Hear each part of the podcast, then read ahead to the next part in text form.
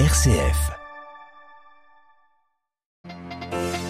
Pas d'autodafé, mais une profanation. Un Coran a été piétiné et déchiré hier en Suède, relançant les tensions, nous l'entendrons, entre Bagdad et Stockholm. Les intimidations et gestes contre les chrétiens de plus en plus tangibles en Israël et à Jérusalem. Certains disent se faire cracher dessus, d'autres sont sommés d'enlever leur croix. Nous entendrons le témoignage du père Eli Kourzoum. 20 ans de prison en plus pour l'opposant russe Alexei Navalny. Il dénonce l'absurdité des accusations, une parodie de la justice. Un petit remaniement euh, ministériel en France avant la coupure estivale. Le président français entend ainsi relancer un deuxième quinquennat débuté dans la douleur. Et puis dans notre dossier en fin de journal, direction Angers chez Jacqueline et Sarah. Une colocation, nous l'entendrons assez particulière puisqu'elle a pour but de créer du lien entre les générations. Radio Vatican, le journal Marine Henriot. Bonjour. L'Irak bannit les entreprises suédoises de son sol, ordonne l'expulsion de l'ambassadrice suédoise. Les tensions diplomatiques entre les deux pays sont montées d'un cran hier suite à un énième projet d'autodafé d'un Coran à Stockholm. La Turquie de son côté parle d'une dégradation ignoble. Au Liban, le Hezbollah appelle à manifester. Du côté du gouvernement suédois, on préfère faire profil bas. À Stockholm, Carlotta Morteo. On en oublierait presque que l'ambassade de Suède à Bagdad a été saccagée hier matin par des militants proches d'un très influent leader chiite, Moqtada Sader, un homme qui cherche à s'imposer sur la scène politique irakienne. Vu de Stockholm, il est donc clair que les mesures de rétorsion diplomatique et commerciale contre la Suède sont essentiellement une manière pour le gouvernement irakien d'affirmer son autorité et de maintenir le contrôle sur ses affaires intérieures. En somme, on estime ici qu'il vaut mieux garder la tête froide et attendre que l'émotion retombe. D'autant que le droit au blasphème est un sujet sensible en Suède. Le gouvernement est dans l'embarras. Il n'a cessé de répéter qu'il trouvait ces autodafés de textes sacrés inappropriés, mais qu'ils n'étaient pas illégaux au regard de la loi suédoise et ne pouvaient donc pas être interdits. Hier en tout cas, le réfugié irakien de confession chrétienne mais qui se dit désormais athée et qui avait prévu de brûler un Coran devant l'ambassade d'Irak n'est finalement pas allé au bout de son projet. Slawan Momika s'est contenté de piétiner et déchirer des pages d'un exemplaire du Coran. Une provocation qui apparaît de plus en plus aux yeux de l'opinion suédoise comme une instrumentalisation de la loi sur la liberté d'expression. À Stockholm, Carlotta Morteo pour Radio Vatican. En Cisjordanie occupée, un Palestinien a été tué hier par l'armée israélienne près de Naplouse. L'armée israélienne accompagnait un groupe de pèlerins israéliens vers le tombeau de Joseph, un lieu saint du judaïsme, quand une dizaine de Palestiniens ont mis le feu aux pneus de voitures et ont lancé des pierres sur le groupe. L'armée a répondu par des tirs. On reste dans la région à Haïfa ou même à la défiance entre les chrétiens est de plus en plus tangible. Des provocations de la part de juifs radicaux, religieux ou non, ont lieu quasi quotidiennement. En témoigne cet épisode survenu avant-hier près du mur des lamentations dans la ville sainte. Un prêtre bénédictin qui accompagnait une ministre allemande a été sommé de retirer sa croix, jugée trop visible. Un épisode sur lequel revient le père Eli Kurzum. C'est le directeur des écoles du patriarcat latin de Jérusalem. On l'écoute l'abbé de, de, la Dormition, qui accompagnait Madame la ministre de l'Allemagne, du ministère de, l'Éducation, je crois. Et ils sont allés au mur occidental, le Kotel, là-bas à Jérusalem. Et une qui travaille là-bas, responsable, lui demande d'enlever la croix pectorale qu'il a. Et puis des actes, des actes comme ça, où on crachait contre les prêtres, soit arméniens, soit franciscains. Et, et ça, ça augmente la chaîne 13 euh, israélienne. Elle a même envoyé un journaliste qui s'est déguisé en franciscain avec un autre franciscain. Ils se sont promenés dans, la ville euh, de Jérusalem et on lui a craché dessus, euh, lui, en tant que journaliste.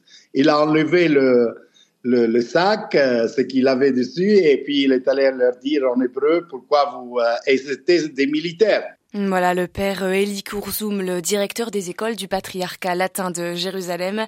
Il était interrogé par Olivier Bonnel. L'Union européenne envisage la création d'un fonds de 20 milliards d'euros pour euh, la défense de l'Ukraine, une somme injectée sur quatre ans pour soutenir l'armée ukrainienne, c'est-à-dire pour le financement d'armes et de missions militaires à l'étranger. L'Ukraine qui, selon les États-Unis, utilise les bombes à sous-munitions, des armes fournies par Washington Kiev, mais dont l'usage est controversé parce que potentiellement il peut avoir beaucoup de victimes collatérales, des civils compris. Il s'agit d'une bombe dispersant jusqu'à plusieurs centaines de petites charges explosives, charges qui peuvent rester dans le sol et exploser plus tard. Les bombes à sous-munitions sont interdites par exemple dans l'Union européenne.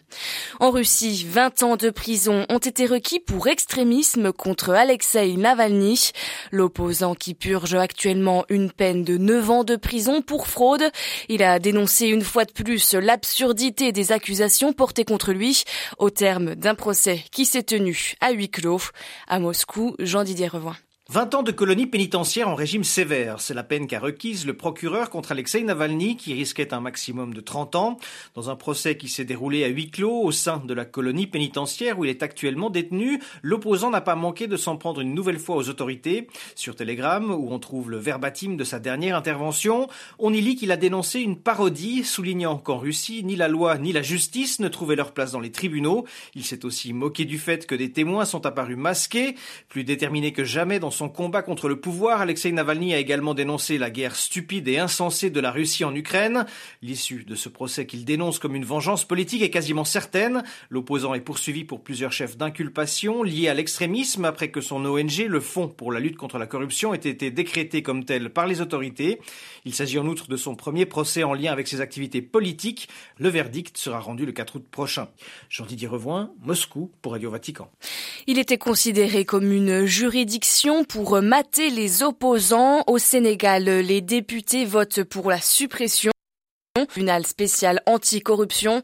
C'est par exemple ce tribunal qui avait empêché les candidatures de Karim Ouad et Rali Fassad à la présidentielle de 2019. Ce tribunal sera remplacé par un parquet judiciaire et financier composé de magistrats spécialisés sur la criminalité financière. La route migratoire des Canaries, porte d'entrée vers l'Europe, est très utilisée en cette période. Au moins 13 personnes originaires de Dakar au Sénégal sont mortes dans le naufrage de leur pirogue. Pirogue qui comptait au moins 63 passagers. Les recherches sont en cours. Et ces derniers jours, la marine marocaine informait avoir secouru 900 personnes en mer, dont la moitié originaires d'Afrique subsaharienne. À Paris, c'est ce matin le premier conseil des ministres pour un gouvernement qu'Emmanuel Macron a remanié hier soir. Avec cette équipe en partie renouvelée, le président français va tenter de relancer son second mandat, dont le début a été marqué par des mois de grève et de manifestations contre la réforme des retraites et plus récemment par une semaine d'émeutes dans les périphéries à la suite de la mort d'un jeune de 17 ans abattu par un policier. Les explications de Marie-Christine Bonzon. Ce remaniement ne concerne pas la première ministre. En effet, Emmanuel Macron garde Elisabeth Borne, contrairement aux souhaits exprimés par les deux tiers des Français. Autour de Madame Borne, huit nouvelles figures, la plupart inconnues du grand public, mais proches du président Macron et membres de son parti. Parmi les neuf partants, deux figures très controversées. Papandiaï, qui quitte le ministère de l'Éducation après avoir été accusé notamment d'excuser des émeutiers qui ont pourtant saccagé des établissements scolaires. Et Marlène Schiappa, qui n'est plus secrétaire d'État à l'économie sociale et solidaire, notamment parce qu'elle est engluée dans un scandale relatif à la mauvaise gestion d'un fonds public destiné à lutter contre l'idéologie islamiste sur les réseaux sociaux. Ce gouvernement remanié devra gouverner avec une majorité relative à l'Assemblée nationale et travailler pour un chef d'État très impopulaire. À ce stade, les Français sont moins de 30% à se dire satisfaits du président Macron. Le Rassemblement national de Marine Le Pen dénonce un gouvernement composé de technocrates qui ne changera rien à la politique de M. Macron. Pour Europe Écologie Les Verts, le gouvernement remanié constitue, je cite, un gouvernement de peur, pas un gouvernement d'apaisement. Marie-Christine Bronzon pour Radio Vatican. Ce chiffre euh, glaçant, au Brésil, l'année dernière, plus de 8 viols par heure en moyenne ont été recensés dans le pays, dont plus de 60% sur des enfants de moins de 14 ans. Près euh, d'un tiers des viols ont été commis au domicile des victimes. Pour euh, les victimes, les, les violeurs étaient des personnes qu'elles connaissaient. Selon l'ONG brésilienne auteur de ce rapport, à cause de la pandémie et de la fermeture des écoles, les victimes étaient en fait confinées avec leur agresseur. Thank you.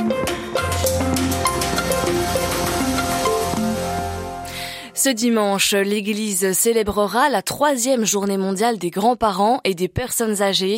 Instaurée en 2021 par le pape François, cette journée a pour objectif de mettre en valeur les aînés trop souvent oubliés selon le souverain pontife. Le thème de cette année, sa miséricorde s'étend d'âge en âge, tiré de l'évangile selon Saint Luc. Et pour l'occasion, le pape François présidera dimanche dans la basilique Saint-Pierre une messe. Au quotidien, maintenir le précieux lien entre les personnes âgées et les plus jeunes peut s'avérer difficile. Alors des initiatives locales existent en ce sens, comme l'association Ensemble de générations à Angers, dans l'ouest de la France. Depuis 2020, l'association accompagne des seniors désireux d'accueillir chez eux des étudiants.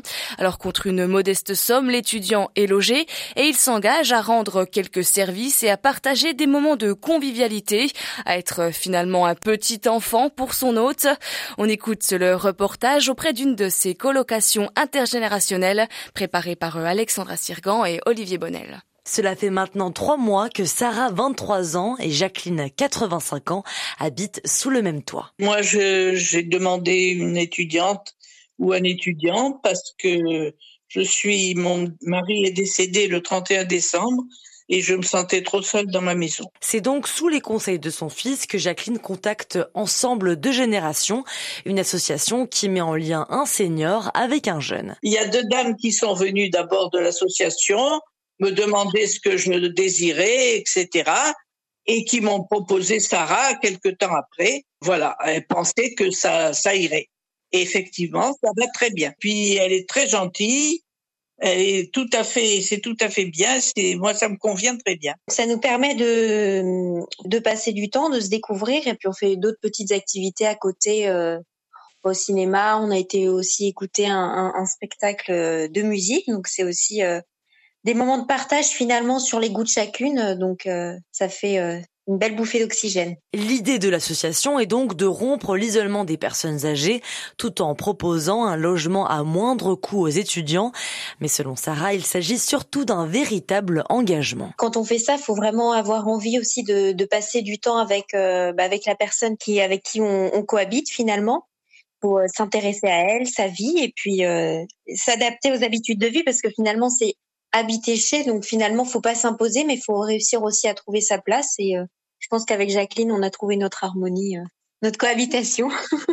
Ces questions autour du lien intergénérationnel touchent d'autant plus l'étudiante actuellement en alternance dans un EHPAD. On entend beaucoup assez quand même négatif porté sur euh, les personnes âgées. Je trouve qu'il y a quand même beaucoup de stigmatisation. Donc justement, c'est en allant à la rencontre, en échangeant et puis en étant témoin de notre expérience, autant auprès de nos amis, nos proches, nos familles, que euh, s'il y a de la communication, bah, tout est possible et chacun a une pierre à l'édifice à apporter euh, dans la société. Et, et puis l'importance de l'animation et du lien social, on l'a vu surtout en temps de Covid, parce que pour en avoir échangé à l'EHPAD avec mes collègues, c'est extrêmement dur et, on a besoin de, de lien social pour se sentir exister dans le regard des autres. Et c'est ce que permet justement ce genre de, de communication et de, et de lien social. Alors, quand on demande à Jacqueline si elle recommande l'expérience, la réponse est immédiate. Ah oui, je le conseillerais même cette association. Même si elle reconnaît que ce n'est pas pour tout le monde. Mais ça, tout dépend du caractère de la personne. Hein.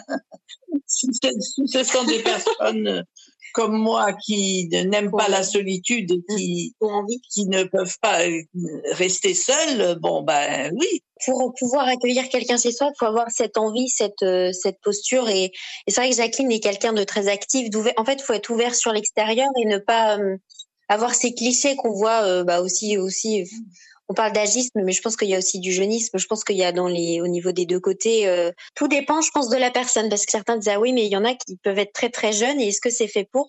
Je pense que justement, ça peut être un lien, être assuré de rentrer le soir, d'avoir une présence, de discuter de sa journée plutôt que d'être seul. Ça, c'est vraiment ça fait du bien en fait. La cohabitation intergénérationnelle semble séduire de plus en plus. Le nombre de jeunes logés à Angers par l'association a triplé en seulement 4 ans. Voilà une colocation pour rompre l'isolement des personnes âgées. Le sujet a été préparé par Alexandra Sirgan avec Olivier Bonnel à retrouver bientôt sur notre site internet.